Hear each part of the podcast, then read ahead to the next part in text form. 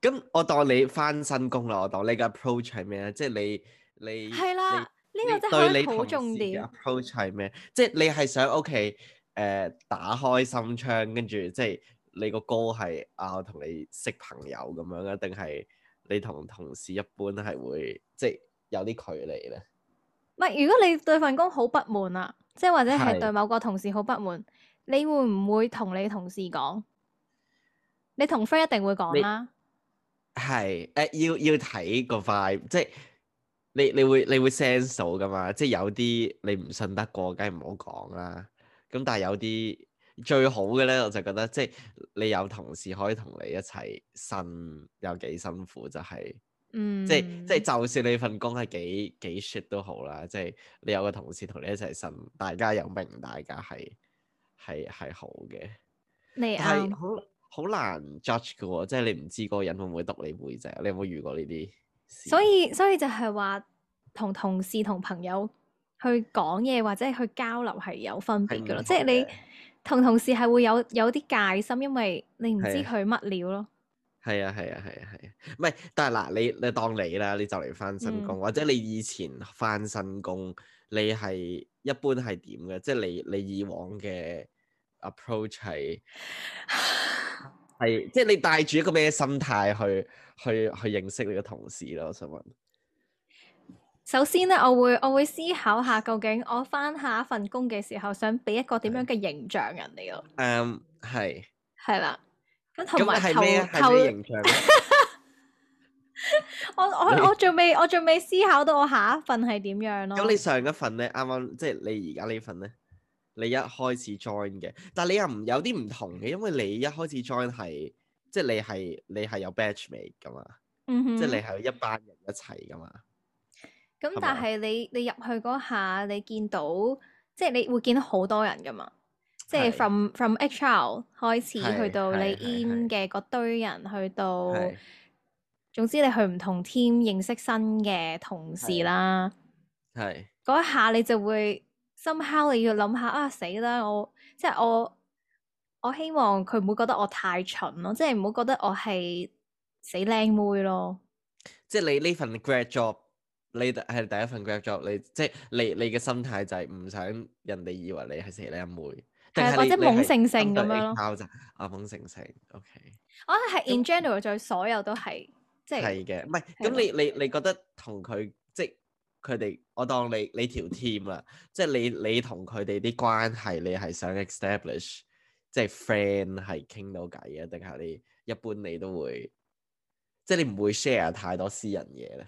你講哎呀，呢、個都係一個幾幾 struggle 嘅位嚟嘅喎，係即係因為我我覺得我以我嘅性格咧，我好中意乜都講晒出嚟，但係咧係係係某程度上我又知道翻工對於啲同事咧，我又唔應該咁做啦，點解先？因為就算嗱，我當你信得過呢個同事 A，咁其實但係係佢同第二個好 friend 嘅喎，係咁可能第二個係麻麻地嘅人格麻麻地，咁唔小心一哦講咗你就 O K，全公司都知啦。我咧，我仲係會有少少，即係因為我係細噶嘛，我係我嗰嗯年細噶嘛，跟住我就以往就係一直就係即係最細嗰個咧，即係我由讀 U 啦，我又係細，即係我即係有啲係十八，係咪十八歲？十七歲？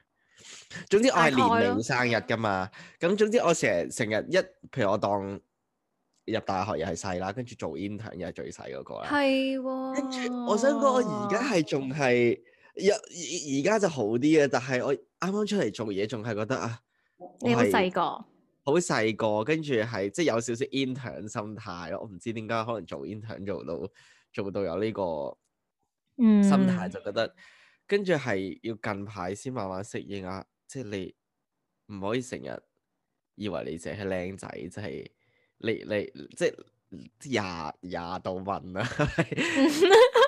跟住就覺得啊嗯冇分原來別你㗎冇係咯，分 別你你同你啲同事，即係你唔可以成日誒 expect 人哋教你嘢，或者人哋 lead 嘢啊，即係你自己都要主動啲 take 嗯啊啊 initiative，你明我講咩？啊我唔知明啊。即係自己主動諗多一步啊，係啊係啊係啊係啊思考下，提出啲意見咁係啊係樣，啊係啊係啊！我同同事係點嘅咧？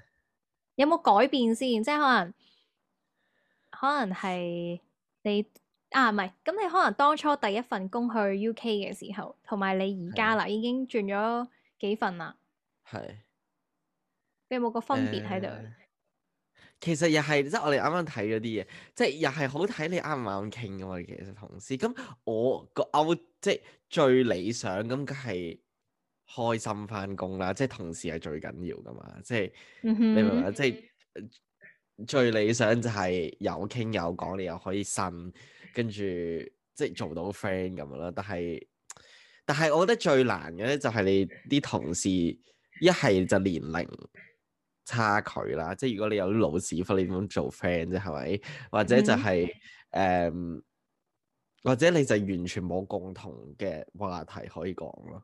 即係講嚟講去，我覺得就係講食飯咁樣咯，係嘛？哎呀，即係其實我好怕呢啲 咯，即係 small talk 咯，即係好膚淺嘅，即係誒食，即係去邊度食飯啊，或者誒你 weekend 我有做咩經歷啊過，有經歷過。我記得係好似係我第一份 intern 啦，跟住係咧就係翻咗去咧，誒間公司大部分我諗九成九都係女人嚟㗎啦。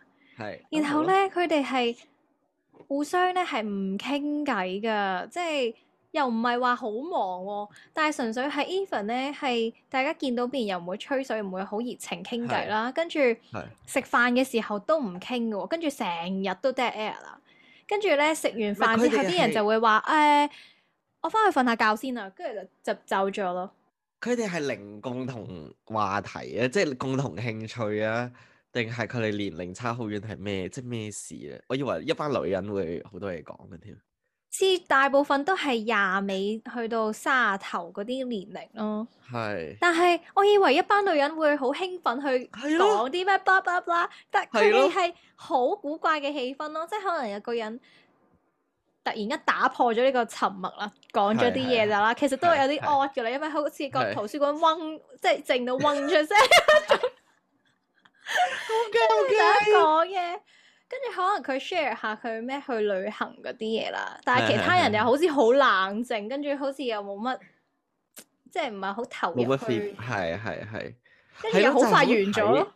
好睇大家個嗰個，唉我係偏靜嘅，我覺得我。咁你咧？你嗰陣你有冇你有冇嘗試開拓下新話題啊？我梗係冇或者。啦！我我第一份，跟住我勁驚咯，我翻第一份工，係心諗點解靜到咁嘅？跟住我就心諗 shit，尷尬到暈喺度咯。哎呀，好陰公。咁其實我覺得，如果我係你，我就即係我係一百 percent 會放棄，即係我唔會俾任何 effort 係要同呢班人去打好關係咯，係咪？我諗到仲有一樣嘢令到我未必好出聲嘅，我就係、我成係日都會有啲員工包袱咯。 same，即係要保持係咪保持形象嘅意思？即係係或啊者，你有啲嘢啊，應唔應該 share 咧，或者應唔應該傾？唔係，同埋咧，我我最大一個問題咧係我好慢熱嘅，即係即係嗯特別係我唔知點解我一翻工就係咁啦，即係翻 office 工就係咁嘅，即係我會嗯諗好多啦，跟住一開始即係你係最新嗰個嘛。咁我就嗯唔會太多嘢講，或者或者好即係會好 share 自己嘅嘢咁樣啦，或者你甚至有咩意見、有咩諗法咧，你唔會即係我唔知咧，我係咪即係仲係嗰個 intern 嘅心態，你就唔會覺得啊，我應該要。要主動啲講多係啲啦，或者要嘢。 input，或者要嗯 suggest 啲乜嘢，即係我就係靜嗰個啦。跟住你久而久之咧，就好似好難突破呢個關口咯。即係就算做得耐啲啦，即係都係慣咗講咁多就講咁多啦，就係啦，冇係啦，突係啦，係啦，係然間就啦，嗯係啦，係啦。我唔知你有冇呢個問題？啊我我我反而係另一種包袱咯，即係我係覺得，唉，shit，我又即係又唔係好做得嘢，又其實做個小 intern 又唔係好多貢獻。如果嗯我仲好似好 playful 咁樣講勁多啲無聊，即係你知我講得幾無聊噶啦，即係我唔係咯夠膽太過教。係咯，即係如果你你你太講太多無聊嘢，跟住你又會驚啲同事會覺得你做唔乜鳩認啊真係真咯，係係咯啊，唔認低真能做仔，嘢咁啊係咯。係我勁驚，我就係勁驚有呢個咁嘅印象咯。跟住冇，我之前嗰份工咧就係零零，即係 nothing in common 啊。我同啲同事即係，咁點算啊？我真係一即係嗯即係佢哋講就係講踢波啊嗰啲乜乜柒柒啊，總之話唉，死硬啊！啦呢完啲，全冇興趣，即係完全唔冇參與過任何討論啦。跟住我就係、即係我一開始都覺得啊，應該要 fit in 下啦。咁就係好彩我嗰條 team 其實真係得三個人咁樣，所以就 OK 嘅。但係同其他 team 咧，我就即係同埋都係細公司，所以我就係完全係放棄咗要同佢哋要同佢哋吹要水或者 blend blend 埋一齊。係啦，我係我係完全放棄，即係佢哋都好嘅，即係我哋都會傾偈嘅，但係冇嘢好一齊傾。係咯，我就唔會特登花氣力，我只要諗啲咩去去去係咯，跟住就係翻工放工咁咯，跟住放工就好開心。哦 但係，哎呀，對我嚟講，同事都好緊要噶。係好緊要，跟住係冇㗎，你係咯，即係你冇得揀㗎嘛，你啲同事，即係你係個天就係個係天，即係如啊果悶就係悶㗎咯喎，咁點算咧？唔係，同埋同埋，我覺得咧，朋友，如果我遇着我去啲 gathering 係啲普通朋友咁樣啦，即係如果大家係冇嘢 common 嘅話咧，我可以放空，即係去講係波講乜講乜，係我可你可以完以全唔咧就參與完全係就發夢咁樣坐喺度係啦，係咁樣就飄走咗咁。但係你翻工你有好大嘅壓力，就會覺得啊係啊死啦，我係咪嗰啲咩 social skills 唔合格嗰啲員工啊咁而樣家咯？譬如譬如譬如你 team lunch，你唔可以喺度放哎呀空，跟住你玩電自己話唔玩通電係啊話，哇！真係係咯，死人噶嘛，唔得咯。即係你係你最辛苦嗰位就係你又要你又要嘗試盡力去參與啦，但係你有時冇嘢講，你真係冇嘢講，我就覺得唉。但係我唔知啦，我我我即係咁唔係大家都係做 office 工，我做其他工，我又冇乜呢個問題喎，即係我好 chill 嘅，即係我唔想講嘢就唔講，又冇零壓力咯。我唔知係可能就 office 有呢種正，即係你嘅你嘅冇嘢好講係喺 office 嘅狀態，咁你唔會有啲誒、呃公司嘅 event，跟住就焗住全世界一齊。啊，唔係唔係唔係，我意思係譬如我做 coffee shop 咁樣咯，即係嗯呢啲嗰啲工，我對同啲同事就但係你就冇我嘢想講，講可以呢繼個續繼續沖咖啡，你明唔咁啊明？係，咁啊即係係你係嘅係嘅拜拜咁繼續剁你嘅麵包啊，跟 沖咖啡，但係你 Um office 唔可以噶嘛？係咁啊，係唔知咧。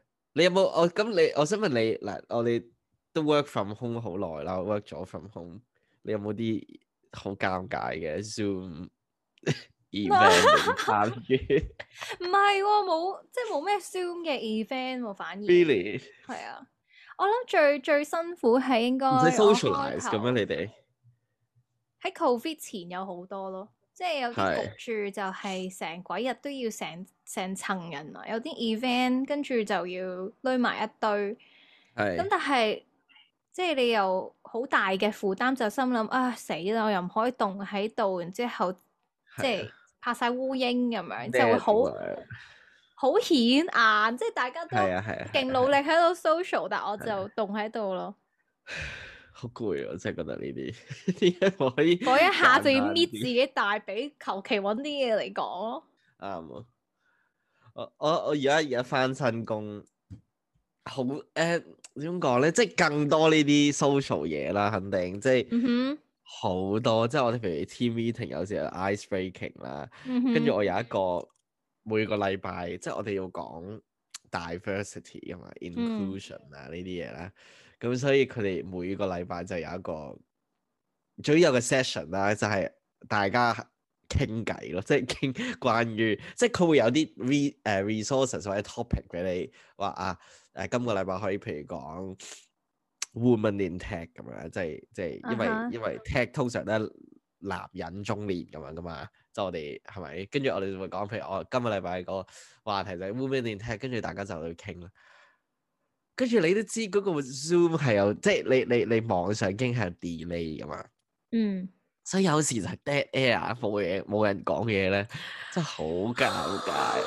因為好認好認真噶嘛，你即係你你想象到呢啲話題，唔係話唔可以 chit chat 講啫笑噶，一講係咯係咯，真又唔可以講笑啦啲。跟住你又會 share 下你 experience 啊，或者你會啊睇講下你嘅睇法，總之好認真啦、就好似嗯哼小組討論咁咯。跟住就有啲人就無會話限 DSE 討論，係啊，即係話啊誒誒係咯，即係 good point 咁樣點點點，即係回應呢個。 I 你個 agree point with you 跟住自 己 because 自己再自己再 elaborate 咁樣啦，跟住再有 input。哇！我個每次我都係壓力爆煲啦，跟住你又唔可以，即係我其實頭幾次冇講嘢嘅，因為佢哋都明嘅，即係完場好新。跟住但係你你即係我而家都做咗一排啦，跟住你唔可就以。係時候要有啲貢獻啊。你都一定要講下嘢，跟住我就會逼自己講嘢，但每次講嘢之前就係、即係好似嗯係順利死啊爆炸咁咯， 即係心臟病發。唉，但我覺得我覺得一個好即係好嘅提醒自己就係、其實你冇即係你冇你想象中咁咁恐重怖，要，唔係咁重要，即係冇人 care 啊。冇人有時冇人聽緊你講嘢。啊其實冇人聽你講嘢嘅，或者你唔使諗咁多，其實冇人即係可能我當你 social social event 或者你公司有咩活動，即係嗯哼 office 有咩活動，即係我就算你係尷尷尬尬咁，即係其實冇人即係冇人會好 care 咯，我覺得。嗯，可能會嘅，但係你你自己睇自己， 即係唔係你壓力，即係好大壓力。其實我覺得有一樣咧，翻工好常見嘅就係咧，你總會有一啲即係行開行埋，即係或者係咁啱 jam 埋就唔係好識嘅同事嘅，即係可能隔離天咁樣，係你會唔會同佢打招呼啊？我肯定我冇，我應該都冇，我唔會，我我係即係我係避得就避嗰啲嚟嘅，即係我咁你好一少定我會迎好面少擦見過到佢哋點樣避我開會咧？點微笑點頭啦， 即係我避得就避 interaction 咯，即係你明唔啊明？即係我嗯會唔係我會我會微笑下咁樣咯，跟住但係係咯，咁一定會微笑嘅，有啲人係直行直過噶嘛，咁啊係，咁啊係，咁啊係，唔係我覺得係可能你新仔咁樣，我誒我或一者定咁會啱你坐個禮貌 area 隔離左右或者前面對面嗰啲，其實大家日日都見到係嘅但嗰佢啲又會唔嗰係你啲條會 team，係嗰啲會夾硬講下嘢嘅，唔好尷尬，我覺得即我係你。冇，我有，我有，我有，我覺真得係我㗎，我要我即係我要逼自己咯，因為好尷尬噶嘛。如果你你你日日日日見面，跟住又完全冇講嘢，其實你明唔係明啊，我即哋好係似唔識咁樣㗎。係咯，點會㗎？咁你你覺得最好嘅方法係點樣打破呢個呢冰個山？ 點樣開拓話題？但係即係無啦啦，大家冇傾偈，就好難係。突然唔間去係搭咁，所以散咁。咁，所以你覺得係咪應該你逼自己早啲？譬如你去你去介紹自己，即係啊，你話我唔知，我覺得即好係唔越同早越即係好，係咪一 join 條 team 就係啦係鬼都係啦 hello hello 係 hello 咁樣？係啦係啦，或者佢一般，譬如你一坐埋一齊嘅時候，你就即刻即係即刻嗯講嘢啦，唔係你等一一等咧，你就你就以後都就唔講，即係就越嚟越尷尬咯。我奇覺得怪，冇錯。咁如果你你要屋你企下要一份工全部你要 hello 一次，你要做呢樣嘢，派你會講，你派會講 CV 啲俾佢咩？ 你會講啲咩啊？有咩即 有咩係好初建初議？次見面嘅時候，係啊，有咩好講？其實都係好行噶喎，即係大家係第一次見你就係話啊，啱啱嚟條 team 係啊係啊，咯係咯係我咯誒之前喺多邊度多轉指過教嚟啊嗰啲咯，係咯係你咯，得閒係食個咯就係飯呢啊啦咁樣啲咯，係咯。咯係咯係咯，幾好啊！所以所以要要逼自己早啲講，唔係你就有越嚟越 take away，衰 如果如果有是非咧，即係如果你撞到，即係可能大家一齊成班人出去食飯啦，咁有一班咧就成日都講是非嗰啲，你你會唔會一齊討論咧？我會聽， 我都會聽，好我唔會講嘅 juicy 啊！我就會唔係特別係公司咧，你真係好小心，你唔好亂咁講嘢咯。即係係啊，你係啊，真係我我我唔會我唔會講人是非㗎喺公司，即係我唔會話呢個點嗰個點，或者即係一定要避嫌咯。同埋我覺得你唔好，唉，我而家諗唔到有咩 exact 例子，但係避嫌，即係。即係可能係係啊誒、呃私底下嘅小道消息，但係其實嗰個人你又識嘅，佢可能冇公開同任何人講嘅。係係，誒、我唔我唔知啊。總之我唔會參與是非咯，我唔會參與討論是非。咁如果咁啱嗰個人同你講翻嗰樣嘢，你會扮知定唔知啊？即係啊，哦我會例如佢佢即係可能啊，係係係，佢話 Mary 同阿 Peter 一齊咗啦，我會咁扮唔然之後知啊，我會扮第 一你諗下，如果你話我知啊，跟住越問越多啊，你邊度聽翻嚟㗎？乜乜柒柒咧。咁阿 Paul 阿 Paul 問你啦，阿 Paul 問你，阿 Paul 問你邊個話，阿哎 Paul？ 定我唔知阿 Paul 問我咩啊？阿 Paul 問我咩？阿 Paul 係第二個同事，佢又問我：係喂，有冇聽講係咪 Mary 係咪同啊？好似同個人一齊住，你知唔知啊？咁樣呢個好 tricky 喎，因為如果因為佢係啦，如果佢第一次同你講嘅話啊，誒佢哋一齊咗啊咁樣。嗯咁哼，我就可以扮唔知，哦係咩係咩係咩咁樣。但係如果佢問我知唔問佢我問係，係啊，咁我話唔知咯，真係唔。咁我我會話唔知咯。嗯，你會咧？你會點啊？睇下熟到嗱咩程度。係都啱嘅。如果係係啊啱好 friend 好 friend 嘅話，就阿 Paul 如果同我超嘅 friend，係，你又咁就信得過會啦佢係嘅，啦咁就可以講。唉，呢啲職場嘅係啊，因為嘅大家確嘅界線都唔一樣，即係你如何 define 為你嘅好 friend 咧，即係翻工嘅。我我知有啲人咧係同啲同事 friend 到，即係會出去玩啊。係啊嗰，啲我完全啊！我我以前即係唔唔係 office 工我就會咯，即係我唔知咧，即係總之可能即係做做其他即係 coffee shop 嗰啲咧就好易即係會私底下會約出嚟嘅，嗯，即係或者會等放工啊嗰啲。但 office 我完全冇冇試過有呢樣嘢咯。咁唔知係咪我都冇喎。係咯？可能我哋係即係我又覺得少少都幾即係我喺 office 一個樣，跟住私底下一個樣咯。我唔知你係咪，即係你會唔會覺得有少少有自己會唔會少少雙面人咧？即係如果你喺睇下 office，嗯對對邊個咯， OK，唔係如果同年紀嘅就差唔多咯，係係係，但係如果係同你嘅年齡有些許差距咧，你始終都係會保持住一個即係唔好太過跳脱嘅形象俾人哋睇啊，啱啊即啱啊係所以啱就啊係、你收工會係第二個樣咯，係啊，手工第二個樣，冇錯。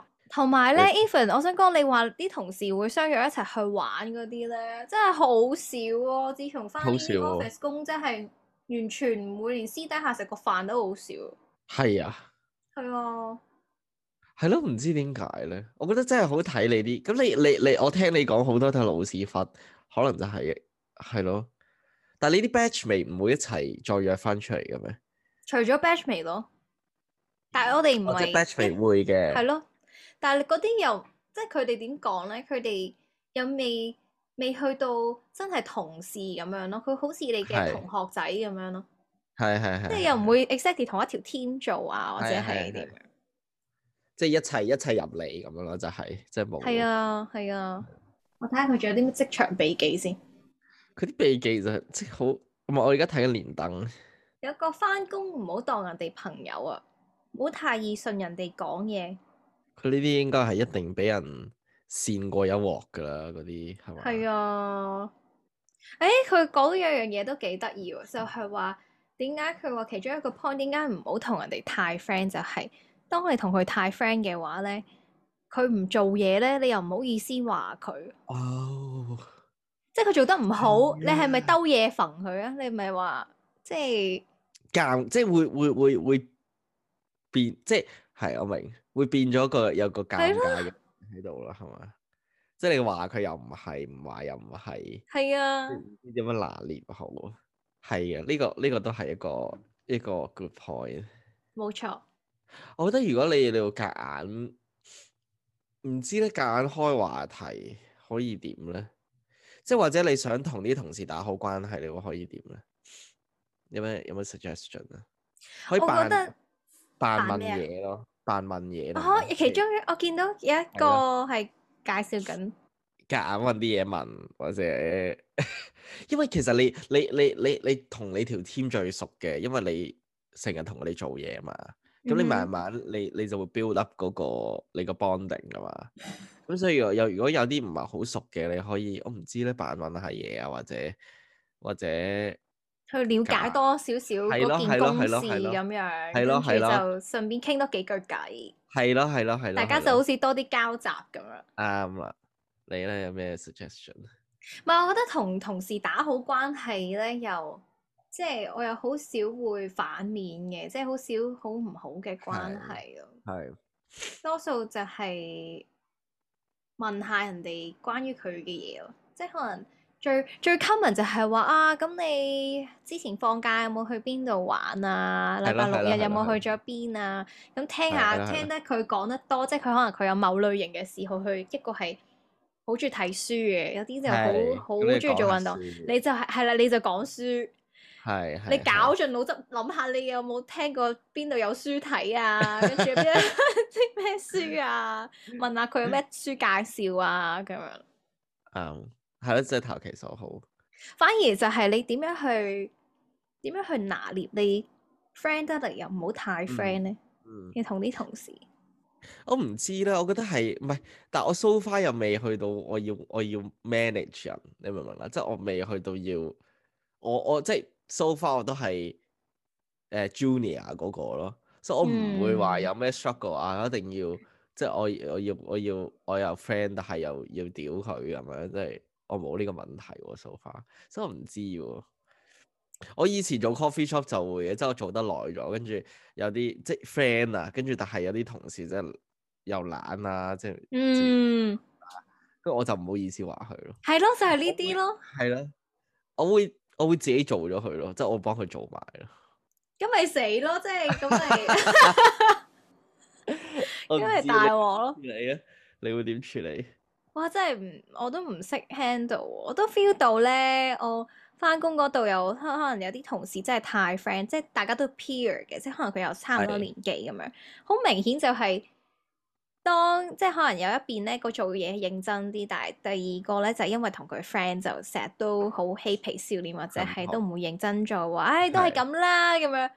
即係如果我係對方，我一定反晒白眼，即係你可唔可以做咗佢咧？即係。係啊係係係係係係咯，唉，係係幾係幾難嘅，但係我唔知咧，我唔知你你咁你 OK 你翻你而家翻新工，你諗住你個你嘅你樹立嘅形象係點啊？我淨係同啲認真做嘢嘅人去 friend，所有你會唔大會你懶使唔蟲使，拜拜你。使唔使誒？你使唔使？你係咪 manager？即係有冇人要 report？樓下冇人嘅，樓下冇人。啊樓下冇人啊，咁你唔使擔心。即係總之，又係勤力勤力嘅乖乖乖乖女就 OK 啦，係咪？culture 咧，你知唔知 so far 係你即係驚唔佢驚鬼同人都哋太 friend，佢就覺得你好恰咧？即係咩都揾你做啊！我覺得都我未有呢個危機 咯。我我 so far 未遇過？係咯，即係有啲人係你係完全想交涉你都唔想，你明唔明？即係你廢過，即係唔使嘥力氣同佢溝通啊！有啲係，即係我以前個老細就係完全係唔想同佢傾偈。啱唔啊好！問我嘢都唔得，即係唔好唔好同我講嘢咁樣咯。即係佢啲公事同我講嘢，都想兜把車佢啦。跟住佢仲要喺度問我啊，啊你 weekend 做咩啊？關你撚事嘅，即係完全唔想唔想同佢講嘢咯。唉跟住對住佢，我就係猛啊咯，係啦，萌咯，即係佢叫我做嘢係唔唔收可 啊能！即係有啲嘢佢可以做，佢又唔做啦，跟住又叫我做。哎呀，我都好憎呢啲人即係明明你自己做係更 efficient 啦，嘅。即係我係又、啊，我又見唔到有咩 point 你要你要俾我做啦啲嘢有時，係啊，佢都係即係啲濕鳩嘢都要喎，佢真係明，唉我真係唔明佢個腦諗咩有時，佢係咪就咧就係想用嗰個方法，即係求其問啲嘢去同你哦，可能即係係 展開啲對話，多啲交集，跟住有反效果。係喎，啱喎。點知係即係越嚟所以越係咪會有反效果㗎？係人生可能 你自己你自己拿捏。嚇啊唔係，我想講有個同事都係咁樣對我，就係、令到我火成日同你講滾嘢咯。即係我覺得啲咁細埃嘅嘢，你問我嚟做乜啫？即係或者係啲哦好少嘅事又要我幫手，我心諗吓咁樣啦，心有咩係要係係 幫咯？即係有咩係要我去幫你嘅咧？咁樣咯，佢係不過你而家你而家展脱離咯，開係啦，等恭緊喜啊，你倒數緊啊！你可唔可以形容下你而家 office 嘅生活係點？你使唔使翻 office 啊？唔使喎，而家 work from home 係嘛？要啊，每個禮咪拜都而哦家咪停爆發，緊所以就係就咯每個禮拜翻一次。都要翻啊？ Yes，點啊咁？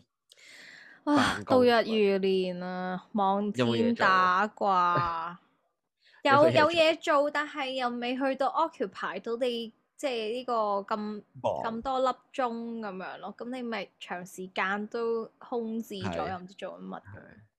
唔緊要啦，你揾到下一份啦已經，it's OK， It's fine 恭喜你。唔知喎，大家 share 下唔該，大家 share 下你嘅你嘅你你你唔知啊，同同事嘅交際建議。想繼續收聽下一集，記住 follow 我哋嘅 Spotify、IG 同埋 YouTube。